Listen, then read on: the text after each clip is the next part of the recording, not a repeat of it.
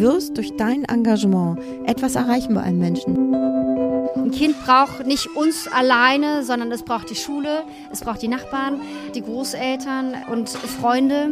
Ein Dorf, genau, ein ganzes Dorf.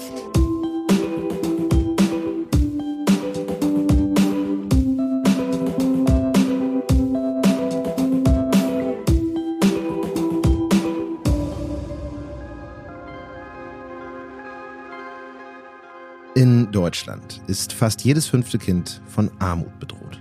Das sind fast drei Millionen. Das zeigt eine Studie der Bertelsmann Stiftung. Und die Forschung weiß, dass es weitreichende Folgen haben kann, wenn Kinder in Armut aufwachsen. Armut bedingt häufig eine ungesunde Ernährung, geringere soziale Teilhabe oder niedrigere Bildungschancen. Die Autorinnen der Bertelsmann-Studie sagen das so. Armut begrenzt, sie beschämt und sie bestimmt das Leben von Kindern, Jugendlichen und jungen Erwachsenen.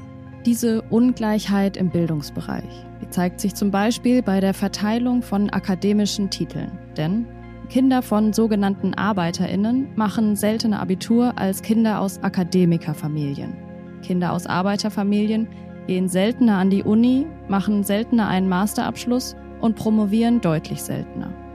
Das Ungleichgewicht verstärkt sich also entlang der Bildungsleiter immer weiter. Und all das zeigt, in Deutschland gibt es keine bedingungslose Chancengleichheit. Die Voraussetzungen, in die Kinder geboren werden, entscheiden ganz maßgeblich darüber, wie sie sich entwickeln. Dabei ist gerade die Kindheit eine der wichtigsten Phasen unseres Lebens. Unsere Erfahrungen prägen uns bis ins Erwachsenenleben. Was können wir also dafür tun, dass jedes Kind einen bestmöglichen Start ins Leben erhält? Wie können wir Missständen entgegenwirken und wie können wir Kinder und Jugendliche, die eine schwierige Startposition haben, besser unterstützen? In diesem Podcast blicken wir nach vorn. Wir fragen uns, was wir tun können für eine lebenswerte Zukunft. Und dafür sprechen wir mit fünf Initiativen aus Deutschland. Initiativen, die DM Drogeriemarkt im Rahmen des 50. Jubiläums fördert. Wir sprechen mit diesen Initiativen über Themen, die wir schon heute für morgen angehen müssen. Die fünf Themen dieses Podcasts sind Neoökologie, das Ich im Wir, unsere Gesundheit, neue Arbeitswelten und in dieser Folge Kinder und Jugendliche. Und was tust du? Das wollen wir von den Menschen der Initiativen wissen, die sich schon heute für morgen einsetzen. Wie sieht dein Engagement aus? Was wünschst du dir für die Zukunft und wie können wir alle was dazu beitragen, dass diese Zukunft eine bessere wird?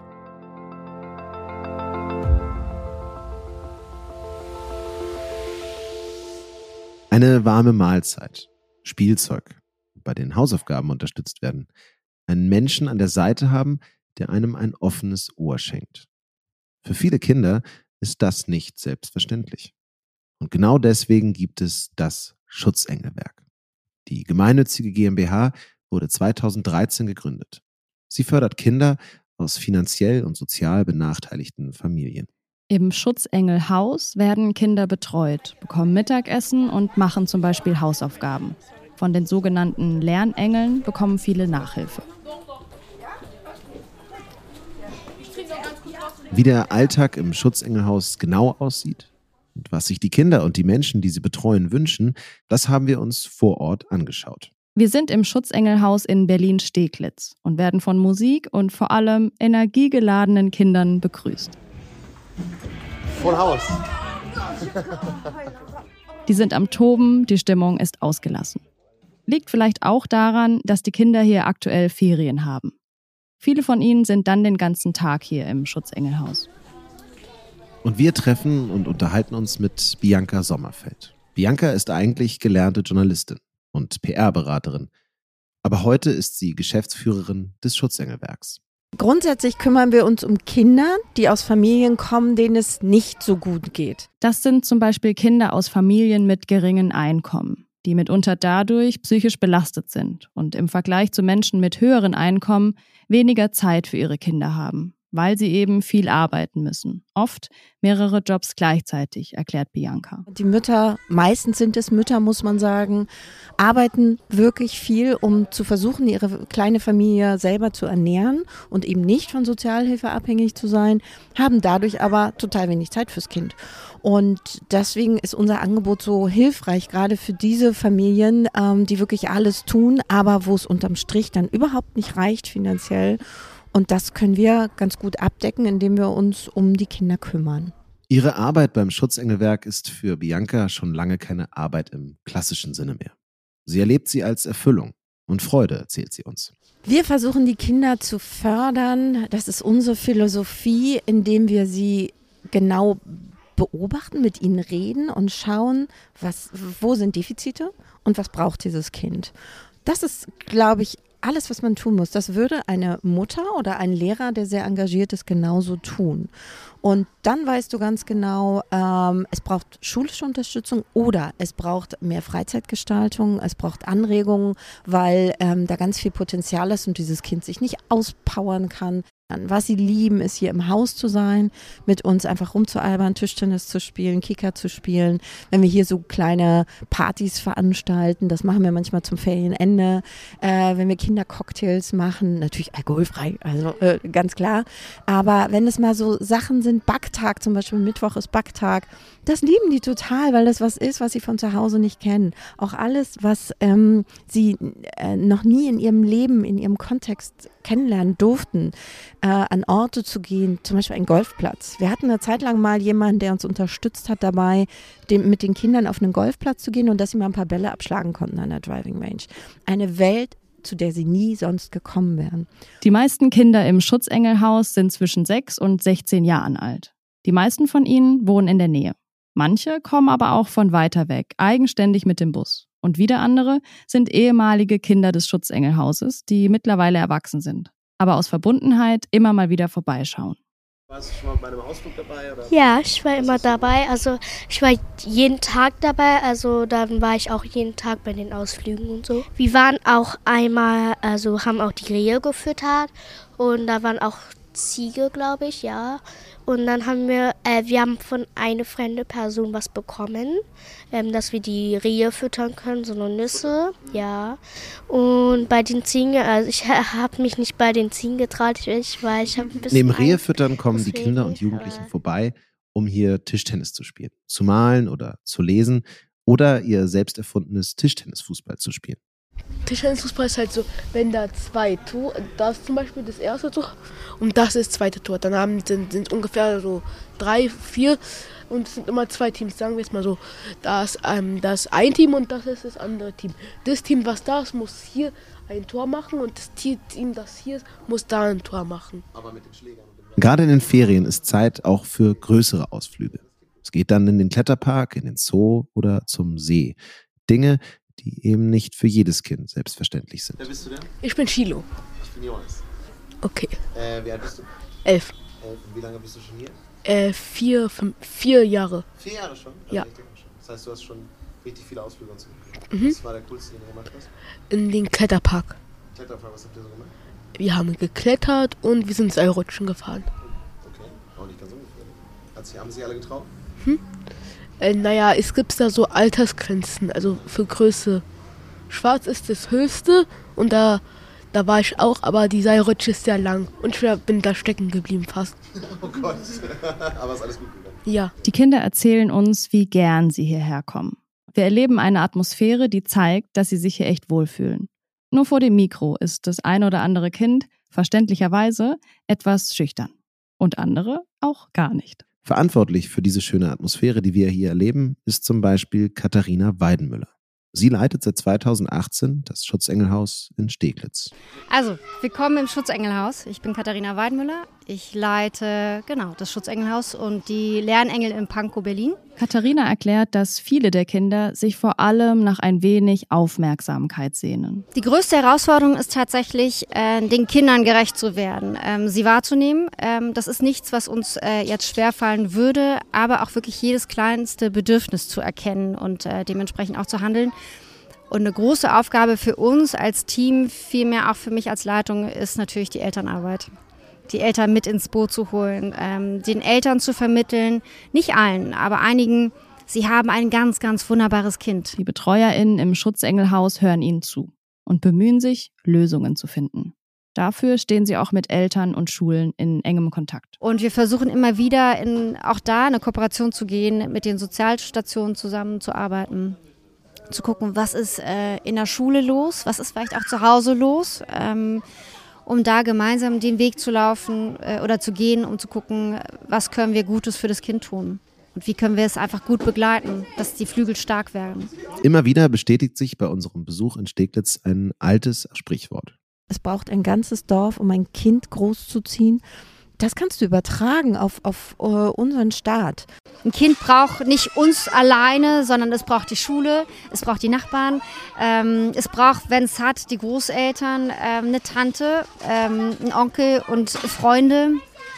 Ähm, ein Dorf, genau, ein ganzes Dorf. Die Schule spielt dabei als sozialer Begegnungsort eine entscheidende Rolle. Die Kernaufgabe der Schule, nämlich die Wissensvermittlung, endet allerdings häufig mit dem letzten Klingeln der Schulglocke. Danach braucht es eben das sprichwörtliche Dorf. Wie lernt man richtig? Wer kümmert sich um Fragen, die beim Lesen, Lernen und den Hausaufgaben auftauchen? Und auch darauf hat das Schutzengelwerk eine Antwort gefunden. Die Lernengel. Und um die kennenzulernen, machen wir einen kurzen Sprung.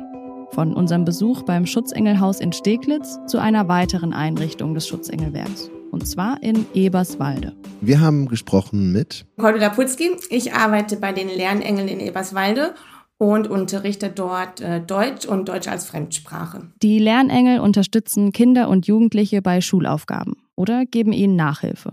Und Cordula ist eben eine dieser Lernengel. Das Schöne daran ist, dass bei uns die Kinder freiwillig kommen. Also die werden weder von der Schule noch von den Eltern gezwungen, sondern sie kommen wirklich freiwillig. Und das merkt man halt auch total. Die haben total Lust zu kommen, die bringen äh, Freude mit, Lernbereitschaft und ja, ganz viel, ganz viel Begeisterung ähm, für, für anderes Lernen bringen sie mit auf jeden Fall. Und in erster Linie, glaube ich, besteht unsere Arbeit in äh, Bindungsarbeit. Und wenn wir dann so die Bindung haben zu den Kindern, dann plötzlich geht so ein Tor auf und dann kann gelernt werden. Das ähm, finde ich immer wieder faszinierend zu sehen, wie wichtig Bindung einfach ist für die Kinder und Sicherheit und Vertrauen, dass wir wirklich immer da sind zur gleichen Stunde, am gleichen Tag, am gleichen Ort. Das macht ganz viel mit den Kindern. Die Kinder kommen, weil sie in der Schule oft hinten überfallen, meint Cordula. Die Lehrpläne und Klassen seien oftmals sehr voll und es sei für Lehrkräfte schwer, auf die individuellen Lernbedürfnisse der Kinder einzugehen. Viele von ihnen kommen deswegen nicht mehr mit. Zum Beispiel äh, gibt es halt in der Schule, gibt halt kaum Zeit, den Kindern wirklich Lesen beizubringen. Und ich habe ganz viele Kinder, die sind in der dritten, vierten Klasse und können nicht lesen, einfach weil's, weil der Rahmenlehrplan nicht diese Zeit hergibt, den Kindern wirklich Lesen beizubringen. Hinter dem Besuch bei den Lernengeln steckt aber nicht nur der Wunsch nach besseren Noten. Es geht um mehr. Einen sicheren Raum zum Beispiel, in dem die Kinder sich wohlfühlen und Spaß haben können. Ich denke aber auch, dass sie wirklich kommen, weil, weil, ja, weil wir noch mehr bieten als halt einfach nur die Lernförderung, sondern weil wir einfach einen sicheren Ort bieten. Und das hat sich mittlerweile auch wirklich rumgesprochen ähm, im, im Viertel. Und dass es bei uns eine schöne Lernatmosphäre gibt, dass wir versuchen, Lernen anders zu gestalten und ja, dass egal wie sie gerade sind, einfach angenommen werden. Und ich denke, das ist ja so einmal das Bedürfnis wirklich nach schulischer Verbesserung, aber auch das Bedürfnis nach äh, Ruhe und Sicherheit. Und äh, Spaß auch und Freude. Ruhe, Sicherheit, Spaß und Bildung, Bedürfnisse, die eben nicht jedem Kind erfüllt werden. Kommen wir zurück zu unserem Besuch in Steglitz. Zurück zu Katharina und Bianca. Während wir mit den beiden sprechen, herrscht um uns herum ein fröhliches Chaos. Zwischen Toben, Tischdecken und einer kleinen Schnitzeljagd sind hier alle Kinder in das vertieft, was am wichtigsten ist. Gemeinsam Kind sein. Und dass das für alle eigentlich möglich sein müsste, dafür ist die Politik verantwortlich findet Schutzengelwerk-Betreuerin Katharina. Besonders was die Bekämpfung von Armut und all ihren Folgen angeht. Um die Eltern zu stärken, um daraus starke Kinder ähm, oder starke Kinder wachsen zu lassen, dafür brauchen wir Politik. Und da wünsche ich mir tatsächlich, dass die hier anrufen. Wir machen sofort einen Termin. Wir haben hier einen wunderschönen großen Tisch, an dem wir uns zusammensetzen können, um gemeinsam zu überlegen, ähm, wie können wir Eltern stark machen, ähm, wie können wir Kinderwünsche erfüllen. Und das als absolute Gemeinschaft. Und dafür brauchen wir tatsächlich die Politik. Und Sie sind herzlich willkommen. In Deutschland sind übrigens besonders alleinerziehende Familien armutsgefährdet. Aber wie stark die Unterschiede zu Paarfamilien sind, das verdeutlichen die folgenden Zahlen. 43 Prozent der Ein-Elternfamilien gelten als einkommensarm. Bei Paarfamilien mit einem Kind sind es nur 9 Prozent. Welche Auswirkungen das auf Alltag und das Leben dieser Eltern hat, merkt auch Katharina. Wenn ich an unsere alleinerziehenden äh, Mütter und Väter denke, wie die strampeln teilweise und die oftmals sagen, kann ich äh, euch meine fünf Kinder schicken? Ich weiß nicht, wie ich sie satt kriege. Das ist äh, erschreckend. Ja, und wir sind hier mitten in Berlin und das sollte nicht so sein, dass weder äh, die Kinder noch die Eltern hungrig ins Bett gehen, obwohl die Mutter oder auch der Vater ähm, sich durch die Arbeiten strampeln. Nicht nur Eltern werden von der Politik vernachlässigt. Katharina kritisiert, dass auch oder besonders Kinder zu wenig Gehör bekommen. Das wäre mein großer Wunsch, äh, dass auch die Politik dafür offen ist, sich mal Kinder beispielsweise aus dem Schutzengelhaus einzuladen, sich mit denen an den Tisch zu setzen und zu sagen, ähm, was braucht ihr? Wer seid ihr? Und ähm, wie wünscht ihr euch groß zu werden? Und was wollt ihr mal werden? Und die werden sich, glaube ich, ganz schön erschrecken, was da rauskommt, weil es ganz großartig ist. Äh, ich, oder wir als Team, wir vom ganzen Schutzengelwerk, wir sind der Meinung, dass in den Kindern so viel Kraft steckt. Aber es hört keiner zu. Und es wird, oder es werden Entscheidungen für Kinder getroffen, ohne die Kinder, ohne die Kinder zu fragen, ohne vielleicht auch jemals, außer zur eigenen Schulzeit, in der Schule gewesen zu sein und zu gucken, wie ist da der aktuelle Stand. Die Probleme, denen die Kinder des Schutzengelhauses begegnen, sind zahlreich. Menschen wie Bianca, Katharina und Cordula tun viel, um ihnen entgegenzuwirken und die Kinder aufzufangen, statt auf politische Entscheidungen zu warten. Für dieses Engagement wollen sie auch andere begeistern. Jede und jeder kann etwas tun. Natürlich nicht immer und nicht alle gleich viel, aber auch schon kleine Gesten und Spenden können viel bewirken, erzählt Katharina. Es bringt immer was, wenn man was, was, auch wenn man was Kleines tut. Und sei es, wenn man Einrichtungen mal anruft und fragt, braucht ihr jemand, der den Kindern einfach mal eine Geschichte vorliest, äh, vorliest? Oder wenn ähm, jemand sagt, ich habe am Wochenende samstags immer frei. Braucht ihr jemand, der mit dem Team gemeinsam einen Brunch für, für Kinder vorbereitet? Ähm, einfach dafür offen zu sein, Fragen, selber Fragen zu stellen eine Einrichtung anzuschreiben, zu sagen, was braucht ihr? Braucht ihr mich? Und auch Bianca findet Engagement wichtig und wertvoll und möchte Menschen ermutigen, selbst etwas zu tun. Wir können nicht allen helfen. Ich sage zu meinen Leuten auch immer, wir werden nicht die ganze Welt retten. Wir werden nicht jedes Kind retten können. Aber wenn wir bei unseren Kindern hier kleine Samenkörnchen setzen und die gehen später auf, dann haben wir alles richtig gemacht. Und das kann ich auch nur jedem Menschen sagen, der sich äh, engagieren will. Du wirst durch dein Engagement etwas erreichen bei einem Menschen. Du wirst entweder dem diesen Tag oder diese Stunde versüßen, wo du bei ihm warst. Du wirst vielleicht sogar dein ganzes Leben verändern, indem du ihm eine Perspektive gezeigt hast, indem du gesagt hast, ich glaube an dich, du bist super, du bist toll, du kannst das, du schaffst das.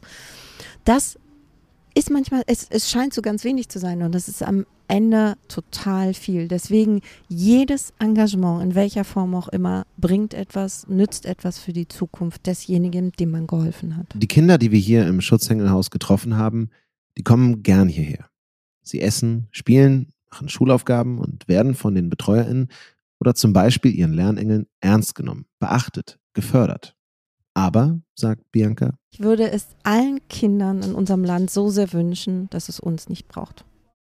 Und unser Besuch zeigt, dass es einige Hebel gäbe, diesen Wunsch zu erfüllen. Menschen brauchen ausreichend Zeit, Geld oder Teilhabe, um die Bedürfnisse ihrer Kinder zu erfüllen. Und denken wir nochmal an das von Katharina erwähnte Sprichwort. Die Betreuungsverantwortung für Kinder sollte nicht zu so großen Teilen auf Eltern lasten, die gleichzeitig oft Vollzeit erwerbstätig sein müssen. Stattdessen braucht es staatliche Strukturen, Kitas, Schulen, sonstige Betreuungsplätze, die ausreichende Ressourcen haben und die allen Kindern dieselben Chancen ermöglichen. Die BetreuerInnen des Schutzengelhauses sehen hier enormen Entwicklungsbedarf. Die Politik tut in ihren Augen zu wenig, aber bis sich hier etwas tut, sind sie da. Bianca, Katharina, Cordula und all die anderen Engagierten füllen eine wichtige Lücke, die das Leben der Kinder hier erleichtert und reicher macht. Natürlich ist das kein vollumfänglicher Ersatz für all die Möglichkeiten und Privilegien, die vielen anderen Kindern in Deutschland offenstehen. Aber es ist ein wichtiger Anfang. Ein Anfang, den in individuellem Maße jeder und jede von uns machen kann.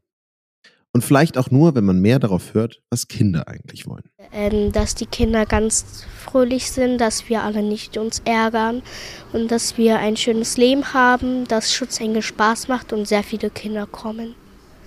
Und dass dann wir alle spielen können und keinen Streit haben.